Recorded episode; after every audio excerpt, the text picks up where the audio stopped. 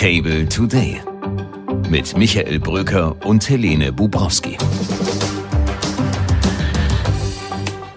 Donnerstag, 18. Januar, Table Today, Ihr täglicher Begleiter in die wichtigsten Themen des Tages, ist wieder für Sie da. Heute mit wirklich spannenden Gästen. Wir reden mit Aimo Görne. Das ist der Botschafter, Sprecher aller Schülerinnen und Schüler in Berlin und er hat einiges zu sagen im Gespräch mit Helene Bubrowski. Zum Abschluss gibt es eine sehr interessante Idee, nämlich den Bauern einfach 1000 Euro pro Hektar zu zahlen, weil sie so viel fürs Gemeinwohl tun. Das ist eine spannende Perspektive, über die wir diskutieren wollen. Und zu Beginn natürlich das Thema des Tages, zumindest aus unserer Sicht, mit der Frau des Tages, Dr. Helene Bubrowski. Mick, du immer mein Mann des Tages.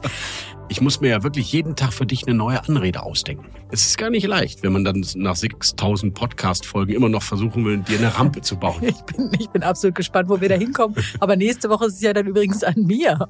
Richtig, nächste Woche, liebe Zuhörerinnen und Zuhörer, übernimmt Helene Bubrowski das Hosting dieses Podcasts. Aber im Opening sind wir immer zusammen. So ist es.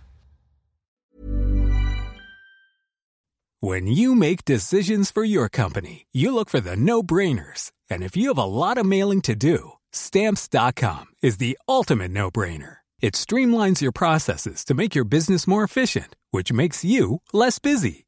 Mail checks, invoices, legal documents, and everything you need to keep your business running with stamps.com. Seamlessly connect with every major marketplace and shopping cart. Schedule package pickups and see your cheapest and fastest shipping options from different carriers with rates up to 89% off USPS and UPS rates. And with the stamps.com mobile app, you can take care of mailing and shipping wherever you are. Make the same no-brainer decision as over 1 million other businesses with stamps.com. Sign up with code program for a 4-week trial plus free postage and a free digital scale. No long-term commitments or contracts. That's stamps.com. Code program.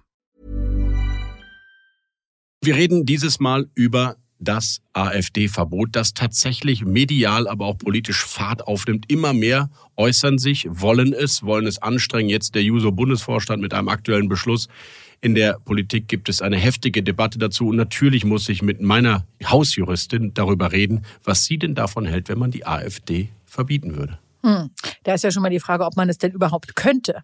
Also es wird teilweise getan in der in der Debatte, aber auch bei den Äußerungen der Politikerinnen und Politiker, als sei das nur noch eine politische Frage, es zu tun oder es nicht zu tun? Eine Partei, die in drei Bundesländern gesichert rechtsextrem eingestuft ist, wo wir Verbotsverfahren äh, ja auch äh, anstreben könnten, alleine schon aufgrund dieser Tatsache. Bei einer solchen Partei müssen wir alle viel konsequenter als Demokratinnen und Demokraten sein. Das ist meine feste ja. Überzeugung wenn Verfassungsschutzgremien, ähm, äh, Behörden äh, zu der Auffassung kommen, ähm, dass eine Partei als Ganzes äh, gesichert rechtsextrem zu gelten hat, dann muss auch das Schwert des Verbotes gezogen werden. Ich glaube nicht, dass ein Verbot der richtige Weg ist. Denn man kann nicht sozusagen jetzt, weil die AfD stärker wird, zu glauben, man kann sie einfach verbieten, unabhängig von den rechtlichen Fragen. In Wahrheit ist es in allererster Linie eine juristische Frage. Das Parteienverbot ist im Grundgesetz geregelt. Da kann man jetzt auch nicht so wahnsinnig viel dran machen. Klär uns auf, wie groß sind die Hürden für ein Parteienverbot? Es ist eine Entscheidung des Bundesverfassungsgerichts. Also das kann nicht die Exekutive entscheiden, allein das Bundesverfassungsgericht und zwar mit zwei Drittel Mehrheit. Voraussetzung ist nicht nur, und das ist im NPD-Verbotsverfahren ausziseliert worden. Nicht nur, dass es eine verfassungsfeindliche Bestrebung einer Partei gibt, sondern dass sie auch den Bestand der Bundesrepublik Deutschland im Kern konkret gefährdet. Das heißt, es reicht nicht, wenn Teile dieser Partei oder Funktionäre, einzelne Funktionäre bestimmte Bestrebungen zum Umsturz äußern. Es muss eine institutionelle Gefahr ausgehen von dieser Partei. Ja, also wenn wir uns daran erinnern, das NPD-Verbotsverfahren war im ersten Anlauf daran gescheitert, dass die Partei durchsetzt war mit V-Leuten. Die interessantere Entscheidung ist aber die von 2016, als das Verfahren daran gescheitert ist, dass man gesagt hat, natürlich ist die Programmatik der NPD verfassungsfeindlich, müssen wir gar nicht drüber reden, aber die Partei ist schlicht zu bedeutungslos, um tatsächlich diese Pläne zu verwirklichen. So, und dann hat man gesagt, naja, da gibt es noch so ein paar Leute, die, die in irgendwelchen Kreistagen sitzen, aber in keinem Landesparlament und so weiter. Das ist bei der AfD bekanntermaßen anders. Sie sitzt in 15 der 16 Landesparlamente.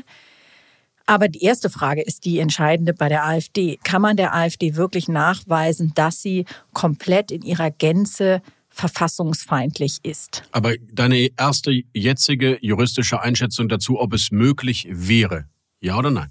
Derzeit lautet die Antwort nein. Von 16 Bundesländern ist die AfD nur in drei Bundesländern als gesichert extremistische Bestrebung eingestuft, nämlich in Sachsen, Sachsen-Anhalt und Thüringen.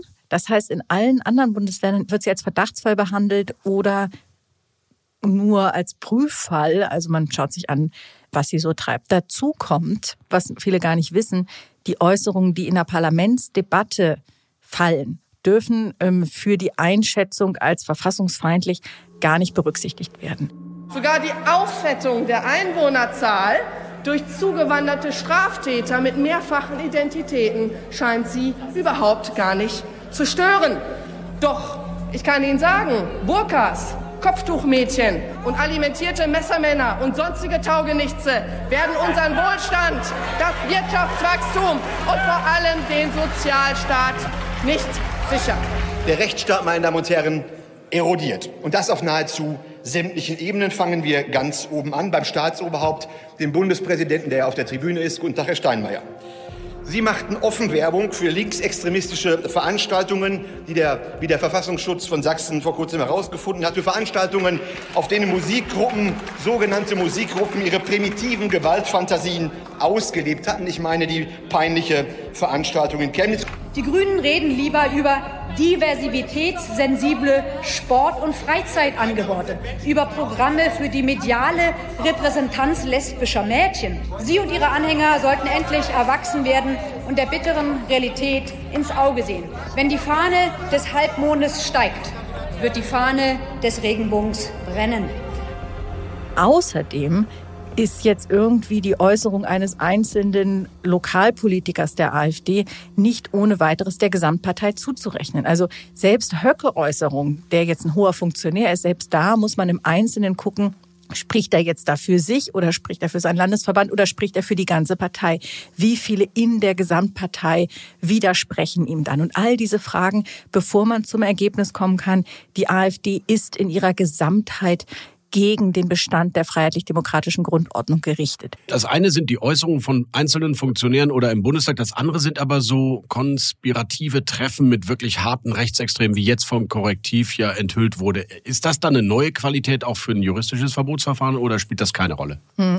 Interessanterweise hat das die Öffentlichkeit sehr aufgerüttelt. Wir haben jetzt gesehen Demonstrationen in Berlin mit 25.000 Leuten, in Köln sogar 30.000. Das hat wahnsinnig mobilisiert. Das hat auch die Journalisten aufgerüttelt bedeutet auch die Politiker, die jetzt noch vehementer ein Parteiverbot fordern. In der Sache ist das, was dort äh, geschehen ist, nicht neu. Also diese Idee der Remigration ist schon lange Programmatik der AfD oder jedenfalls von Teilen der AfD, die der Meinung sind, im Kern, dass Menschen, die hier herkommen, eigentlich und im Grunde genommen sich aber nicht in das Volk einordnen, wieder gehen sollen. Das hat man in verschiedenen Spielarten schon in der Vergangenheit öfter gehört. Auch dass die Grenzziehung zur identitären Bewegung, zu Rechtsextremisten nicht klar ist. Ja, was habt ihr denn geglaubt? Und dass sie sich im Geheimen treffen, auch das findet statt und regelmäßig statt. Also mich hat es natürlich beunruhigt, weil mich alle diese Nachrichten beunruhigen, aber mich hat es jetzt nicht im Kern erschüttert, weil ich dachte, ja, das ist das, was sie schon sehr, sehr lange tun.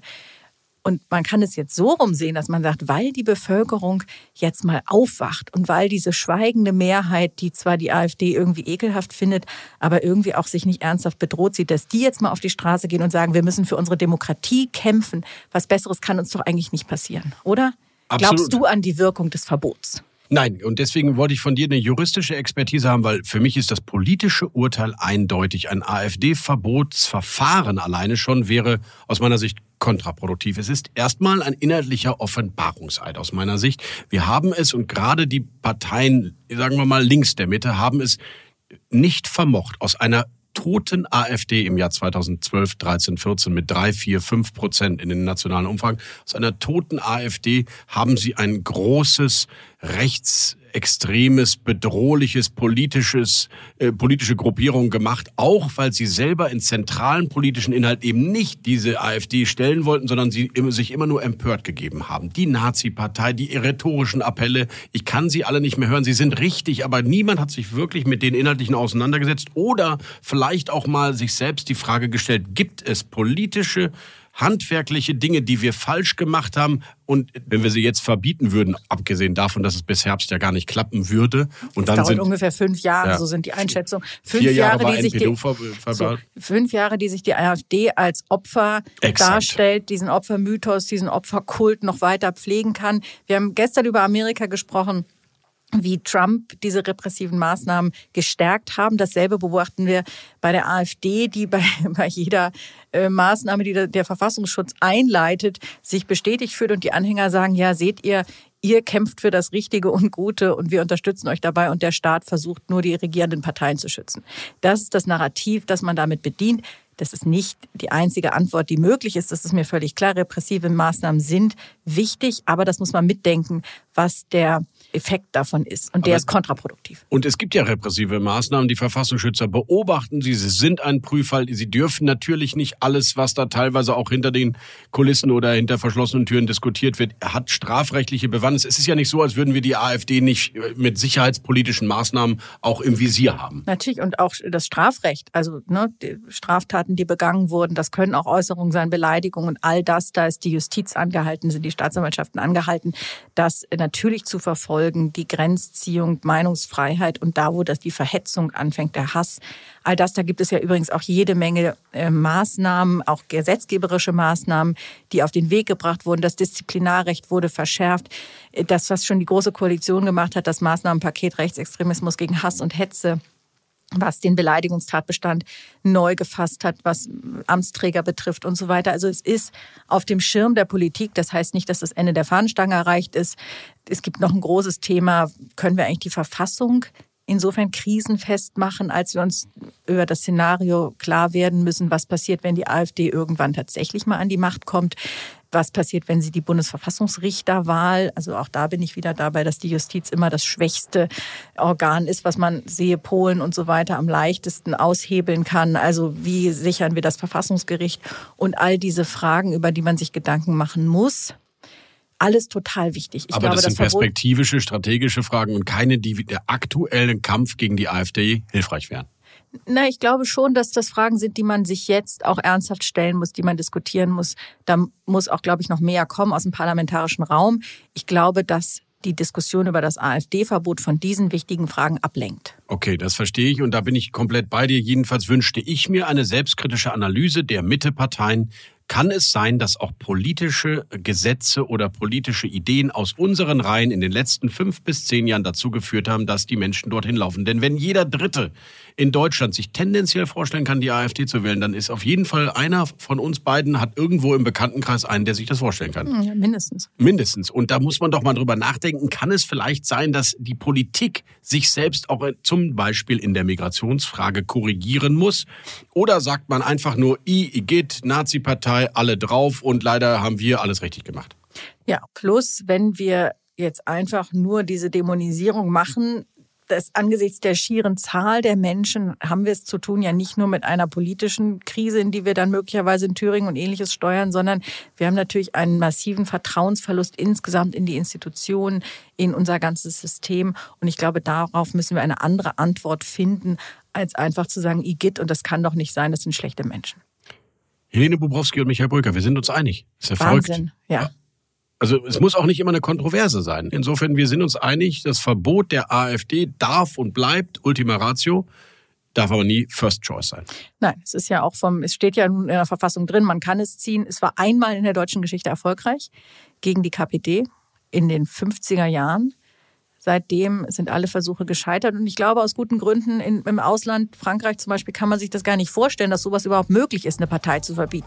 Das muss nach dortiger Überzeugung und ich glaube auch meiner Überzeugung primär jedenfalls Gegenstand des politischen Meinungskampfs sein.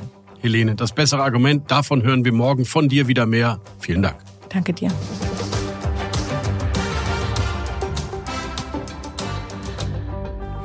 Wir kommen zu unserem Tischgespräch. Das Interview des Tages heute mit einem jungen Mann, der 380.000 Schülerinnen und Schüler in der Hauptstadt vertritt. Es ist Aimo Görne, der Landesschulsprecher hier in Berlin und er weiß wirklich, wo es in der Bildungsrepublik hakt. Und wir gehen jetzt direkt rein ins Interview mit Dr. Helene Bubrowski. Los geht's.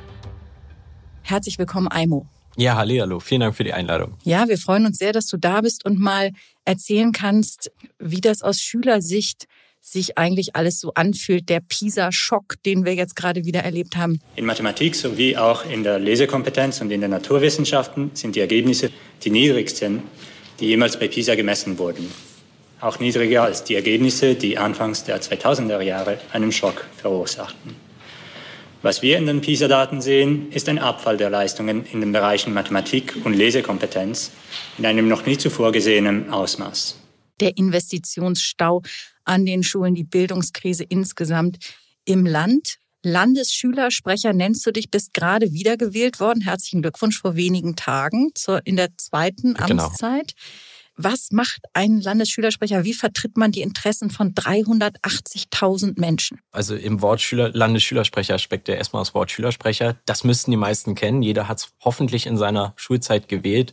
Und da es aber eben auch Belange gibt, die nicht nur eine Schule betreffen, sondern manchmal im Bezirk und manchmal eben auch das ganze Land, hat man sich dazu entschieden, eben auch höhere Vertreter zu haben, die dann entweder den Bezirk alle Schülerinnen darin vertreten oder eben dann auch am Ende das Land. Die Frage ist ja immer, wird man eigentlich als Landesschülervertreter von der Politik gehört? Nehmen die das ernst, was du sagst, was du vorträgst. Wie empfindest du das? Also wir werden auf jeden Fall eingeladen. Das hat sich etabliert, dass wir zu, dass uns zugehört wird, vor allem von äh, auch den Fraktionen aus dem Abgeordnetenhaus. Und wir können doch an einigen Stellen in Detailfragen auch Einfluss nehmen, vor allem darauf hinweisen, hey, das entspricht nicht der Lebensrealität oder das ist völlig unpraktisch oder wir hatten es doch teilweise da und da schon, da hat es nicht so funktioniert. Oder wir haben wirklich in Berlin auch die Lage, dass wir viele unterschiedliche Schulen haben und an manchen Schulen werden Sachen schon ausprobiert und da kann man ja meist darauf verweisen. Es ist aber hart, harte Arbeit, das zusammenzutragen, weil natürlich der Politikalltag ist mit sehr, sehr viel Gründlichkeit und mit sehr, sehr viel auch ja, Validität in den Daten geprägt und dementsprechend müssen wir uns da auch anpassen ähm, und da uns auch eben hinter eine Forderung bündeln und die meist länger vortragen, damit sie gehört wird. Gründlich sind wir hier bei Table Today auch. Und hier jedenfalls wirst du gehört. Du hast hier das Interview des Tages und wir wollen sprechen über die große Bildungskrise. Das ist ein Zitat von dir, von deiner Wahl vor ein paar Tagen, als du das angeprangert hast und tatsächlich die Nachrichten, die wir auch ja hier in unserem Bildungstable in den vergangenen Wochen und Monaten hatten, hätten es nicht deutlicher belegen können. Erst kam der IQB Bildungstrend im Oktober, wo Deutschland weit sich der Bildungsstandard angeschaut wurde und Berlin besonders schlecht abgeschnitten hat, mal wieder besonders schlecht abgeschnitten hat. 41 Prozent der Berliner Schülerinnen und Schüler verfehlen den Mindeststandard im Lesen. Kurz drauf kam die PISA-Studie im Dezember, die internationalen Vergleich angestellt hat. Und da hat Deutschland insgesamt auch schlecht abgeschnitten, schlechter als je zuvor. Wie fühlt sich das an, wenn man den Eindruck hat, man lernt in einem Land ähm, und ist irgendwie Schlusslicht?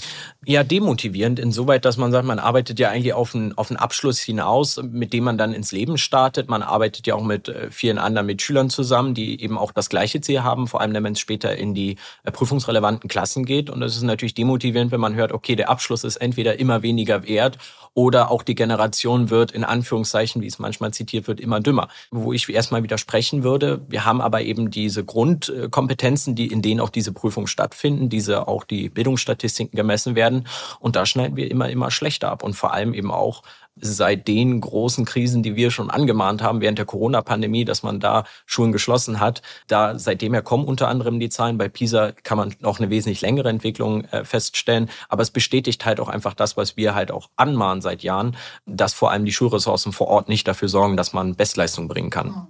Eine Ressource, die ganz wichtig ist für Bildung, sind Lehrer, Lehrerinnen und Lehrer. Und da verzeichnen wir in ganz Deutschland, aber eben auch in Berlin einen eklatanten Lehrermangel, wobei da so ein lustiges Zahlenjonglieren stattgefunden hat. Also vor wenigen Monaten wurde die Zahl der fehlenden Lehrer in Berlin auf ungefähr 1500 beziffert und plötzlich waren es nur noch 700. Hast du eine Erklärung dafür? Hat uns auch erstaunt, äh, vor allem bei die Lehrkräfteplanung findet auch erstmal auch so ein bisschen und die Prognosen dafür auch von der KMK statt und dann findet das immer auch noch auf Landesebene statt. Und da gibt es ganz unterschiedliche Modelle und das berechnet sich so ein bisschen immer am Bedarf und so, was möchte man auch so in Zukunft unterrichten, in welcher Form, braucht man eine Doppelbesetzung oder übergibt man Sachen zum Beispiel auch an außerschulische Träger. Wir können es uns aber aktuell nicht ganz erklären, wieso plötzlich von 1400 auf 700 runtergegangen wird. Wir schauen uns das an, können uns aber auf jeden Fall von vor Ort sagen, es fehlen die Lehrkräfte massiv. Wir haben sehr, sehr viel Ausfall. Wir haben Schüler, die sich an, bei uns melden. Wir haben auch Eltern, die sich bei uns und auch bei den Elternvertretern melden, die sich beschweren, ja, wenn wir 35 Stunden Stunden in der Woche haben und davon fallen drei bis vier im Durchschnitt aus, kann man sich ausrechnen, wie viel dann einfach fehlt. Und das hat dann eben auch einen Einfluss auf die Bildungsergebnisse, die man ja jetzt sieht. Nur 700 muss man in Anführungszeichen setzen, denn 700 Lehrer ist eine ganze Menge kompensiert, und das ist, glaube ich, auch jedenfalls ein Teil der Antwort auf diese Diskrepanz zwischen den 1400 bis 1500 fehlenden und den jetzt in Anführungszeichen nur 700, sind die Seiten- und Quereinsteiger. Was unterschiedliche Rubriken sind. Quereinsteiger sind Personen, die zumindest mal ein Fach studiert haben, das sie dann auch unterrichten, wenn sie auch noch kein Referendariat und nicht voll als Lehrer ausgebildet sind. Seiteneinsteiger haben eigentlich mit der Schule bisher nichts zu tun gehabt, haben auch den schönen Beinamen Lovels in Berlin. Wie ist deine persönliche Erfahrung mit Seiten- und Quereinsteigern? Man könnte ja auch sagen, es ist eine Bereicherung, weil die was anderes mal gesehen haben als Schule. Ich will überhaupt kein Lehrerbashing betreiben, schon weil ich doppeltes Lehrerkind bin mhm. und meine Eltern natürlich nicht mehr mit mir reden würden, wenn ich auch nur was Schlechtes über Lehrer sagen würde. Aber trotzdem haben natürlich Lehrer im Wesentlichen die Schule gesehen, dann die Uni gesehen und dann wieder die Schule gesehen. Wie ist es? Mit den Seiteneinsteigern? Unterschiedlich, unterschiedlich und hängt vor allem von der Lehrkraft ab. Wir haben Lehrkräfte beziehungsweise eben dann Quereinsteiger, die sich sehr viel Mühe geben. Die werden ja auch dann alle entsprechend auch noch nachgebildet, 18 Monate, um dann entsprechend auch die pädagogischen Standards äh, gelernt zu haben. Manche nehmen dann eben aber auch vieles so aus der Praxis schon mit und das ist unterschiedlich. Manche geben sich viel Mühe, da merkt man auch, okay, sie kommen vielleicht auch schon aus dem sozialen Bereich. Bei anderen ist es neu, vor allem wenn sie wirklich auch die ersten Klassen dann entsprechend übernehmen. Sie laufen ja dann auch erstmal mit bei erfahrenen erfahrenen Lehrkräften übernehmen ja schnell aber selber auch schon die Verantwortung. Und das ist dann unterschiedlich. Manche haben ganz krasse Geschichten und viel Praxiserfahrung auch so, was dann auch wirklich in den Unterricht gut einfließt. Und bei anderen merkt man, okay, es ist dann doch teilweise das erste Mal oder die ersten Male, dass man vor einer größeren Gruppe steht, wo man eben auch dann die Verantwortung für den Bildungserfolg trägt. Ein Teil der Bildungskrise ist, die du angesprochen hast, der Investitionsstau, den ein Kollege von dir auf Bundesebene beziffert hat mit 44 Milliarden Euro. Woran merkt man das in Berlin, dass es an Geld für die Schulen fehlt? Also in eigentlich fast allen Ausstattungsfragen. Die Digitalisierung ist ein, eine Ziffer davon, die man immer benennen kann. Wir hatten den Digitalpakt, das hat nicht alles ganz so funktioniert, wie es sich vorgestellt wurde, auch wegen dem, äh, der Bürokratie. Aber allgemein das Digitalisierungssystem in Deutschland ist ja jetzt nicht so weit fortgeschritten, wenn man im Vergleich zu anderen Ländern schaut. Aber ganz einfach, indem es mal rote Schulgebäude gibt, indem es ähm, ja Fenster gibt, wo du den Windzug spürst, obwohl die beide zu sind. Ähm, da muss man nicht mehr lüften dann muss man im Endeffekt nicht mehr lüften, klar, aber wenn man sich auch das Heizungsproblem anguckt, mit den Energiekosten ist das nicht so motivierend. Aber es äh, drückt natürlich auch das Unterrichtsniveau insoweit, dass man heutzutage auch sagt, der Frontalunterricht ist nicht mehr das. Es gibt neue pädagogische Konzepte, auch eben auch Konzepte, die ganz andere Gegebenheiten brauchen. Und wenn du dann in einer neuen Schule stehst, wir haben die Möglichkeit, neue Schulen uns mal anzugucken, dann ist das eine ganz andere Lernatmosphäre, als wenn das eine alte Schule ist, die darauf ausgelegt ist, 30 Kinder in einer Reihe und die ganze Zeit nach vorne schauen. Mhm. Ähm, das hat dann was mit Licht zu tun, das teilweise auch eben wirklich was mit Temperaturen zu tun. Also viele so Fragen, aber allgemein einfach marode Schulgebäude, fehlende Digitalisierung, schlechte, langsame äh, Digitalisierung, genau. Also Smartboards sind, sind nicht Standard an Berliner Schulen. Nee auf, nee, auf jeden Fall nicht. Äh, es gibt noch die Whiteboards, da wo man dann mit äh, Edding draufschreibt, da freut man sich, wenn man die hat. Die gibt's auch mittlerweile in breiterer Fläche. Eine Besserung dann zur Kreidetafel, aber die coolen Smartboards, vor allem auch die neuen Smartboards, auch ohne Beamer, die sind dann tatsächlich auf keinen Fall in der Fläche. Wie ist es mit dem Schulessen? Isst du das? Ich persönlich nicht. Ich habe an meiner Schule keine Mensa. Ich habe auch nicht mal eine Cafeteria. Meistens gibt's mindestens eine Cafeteria, an den Grundschulen immer eine Mensa. Wir haben aktuell eine große Debatte darum, vor allem weil wir das Gefühl haben, vor allem in den so den letzten Jahr, letzten zwei Jahren sinkt die Qualität und zumindest auch der Geschmack. Ähm, und deswegen kriegen wir es von vielen Schülern einfach gemeldet, dass es dann doch dazu führt, dass sie das Essen nicht essen, dass sie sich dann nach der Schule was holen und lieber eben zum Rewe gegenüber gehen. Und da wird es wahrscheinlich auch noch mal ein paar Debatten zu führen, eben weil wir das Thema Thema auf jeden Fall nochmal ansprechen müssen. Aktuell ist es nämlich so, dass es an jeder Schule einen Mittagessenausschuss gibt. Und obwohl es an teilweise großen Regionen der gleiche Caterer ist, muss tatsächlich an jeder Schule einzeln diese Debatte geführt werden. Entspricht das Essen der Qualität oder eben den Essenstandards, äh, obwohl das eigentlich größeren Maße geklärt und diskutiert werden soll. Weil wenn wir einen Versorger haben, der mehrere Schulen versorgt, dann ist das einfach teilweise äh, einfach meistens das gleiche Essen. Und wenn da von verschiedenen Schulen gemeldet wird, vor allem von uns, von den Mitschülern, das schmeckt nicht oder das ist entsprechend nicht so, wie wir uns das vorstellen, dann muss man die Debatte auch auf der Ebene führen. Ja, ja. ja mein Sohn ist es leider auch nicht, der Grundschüler ist. Und er klagt noch über was anderes, nämlich darüber, dass er in der Schule nicht aufs Klo geht. Und das klingt jetzt irgendwie lustig. Dahinter steckt aber ein wirklich gravierendes Problem, das in Studien auch erhoben worden ist. Da gibt es tatsächlich die German Toilet Organization. Das wusste ich nicht, die in Kooperation mit der Uni Bonn Umfragen auswerten zum Kloverhalten von Schülerinnen und Schülern in Deutschland mit erschütternden Zahlen. 46 Prozent vermeiden das Urinieren, trinken teilweise weniger, was bekanntermaßen schlecht für die Konzentrationsfähigkeit und für das Gehirn ist. Und Aimo, du selbst bist mal in der Bild-Zeitung zitiert worden mit folgendem Satz. Ich bin früher in der Pause zum Bäcker auf der anderen Straßenseite zur Toilette gegangen, weil ich in meiner Schule es so schlimm fand. Da warst du 17, so lange ist noch gar nicht her. Ähm, wie war das? Wie ist das? Kann man da nicht was tun als Vertreter von 380.000 Schülerinnen und Schülern? Ich sage es so gerne nochmal. Äh, ja, ich würde ganz kurz vorwegnehmen. Wir hatten ja vorhin das Thema äh, mit der, äh, wie werden wir gehört? Es braucht einfach für sowas auch Studien aktuell, um in der Debatte voranzukommen, um zu zeigen, wir haben da ein Problem. Ich glaube, jeder, der sich zurückerinnert an seine Schulzeit, kann bestätigen, die Toiletten waren schon immer so ein besonderes Thema. Und ja, tatsächlich, wir haben Schulen, da funktioniert es in Teilen, an vielen Schulen funktioniert es nicht. Dass es einfach stinkt, dass es unsauber ist, nicht ausreichend Material zur Verfügung steht.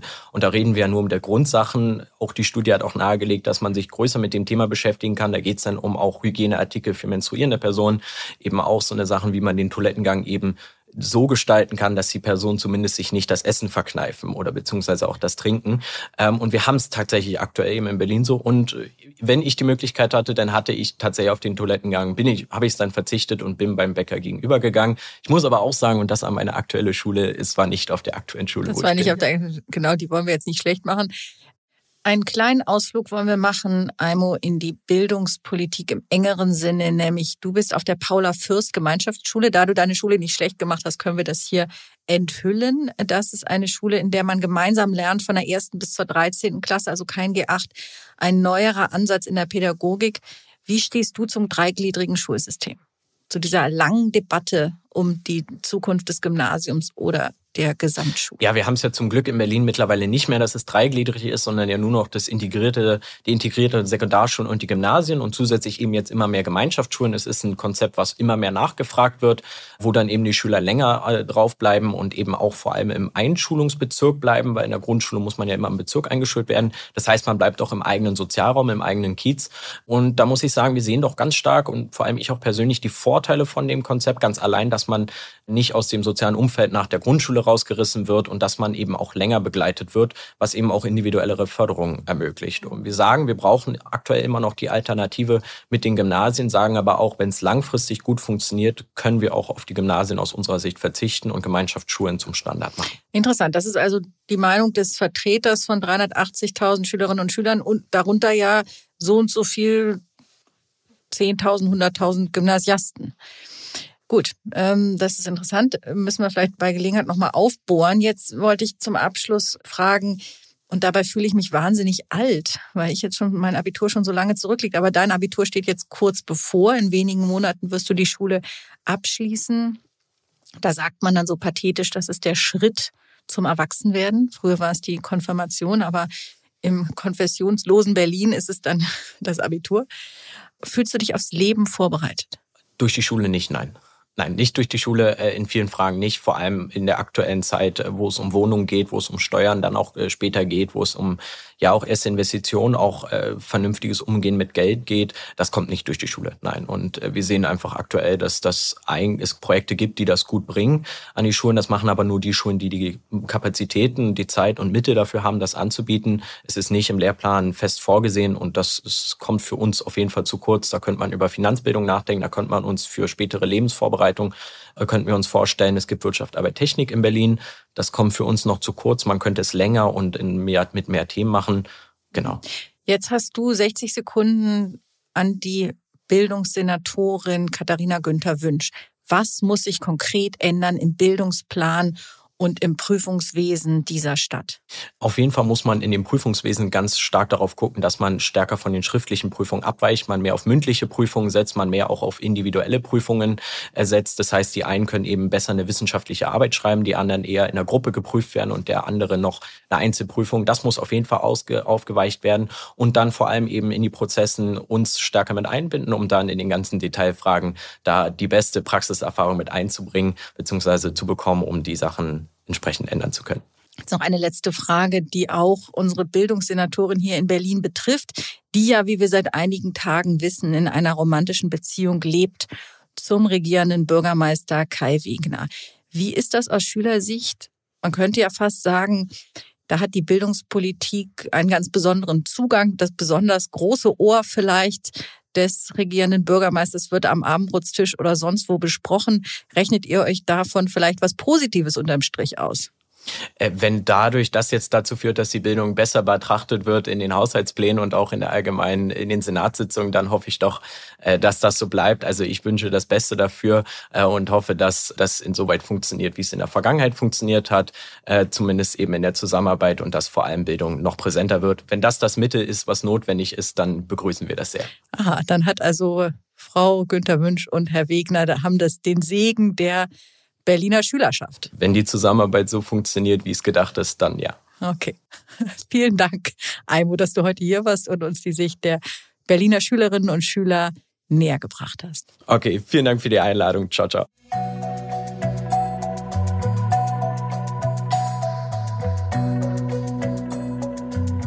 Nachtisch. Sie wissen schon, das konstruktiv optimistische Element hier in diesem Podcast von der Perspektive der Schülerinnen und Schüler zu der Perspektive der Branche, die gerade sehr verärgert ist, die Bauern. Und hier ein Vorschlag, mit dem die Landwirte in Deutschland doch wirklich leben könnten. Der Sozialunternehmer Christian Hiss war diese Woche zu Gast im ESG-Table. Sie wissen, das ist unser zweimal in der Woche erscheinender Newsletter zu den Nachhaltigkeitsthemen der deutschen Wirtschaft. Und dieser Mann hatte einen interessanten Vorschlag, denn er sagt, eigentlich müssten die Bauern im Land 1000 Euro pro Hektar als Kompensation vom deutschen Steuerzahler bekommen. Das entspreche nämlich den sogenannten Gemeinwohlleistungen, die die Landwirte in Deutschland eigentlich erbrächten, sagte er im Gespräch mit meinem Kollegen Kaspar Domen. Dabei geht es sowohl um ökologische Aspekte wie zum Beispiel Bodenfruchtbarkeit, aber auch soziale Aspekte wie die Qualität einer landwirtschaftlichen Ausbildung. Das wäre die eigentliche Summe, die man den Bauern überweisen müsste, dann braucht man auch nicht mehr über Subventionen wie Agrardiesel oder Kfz-Steuer streiten.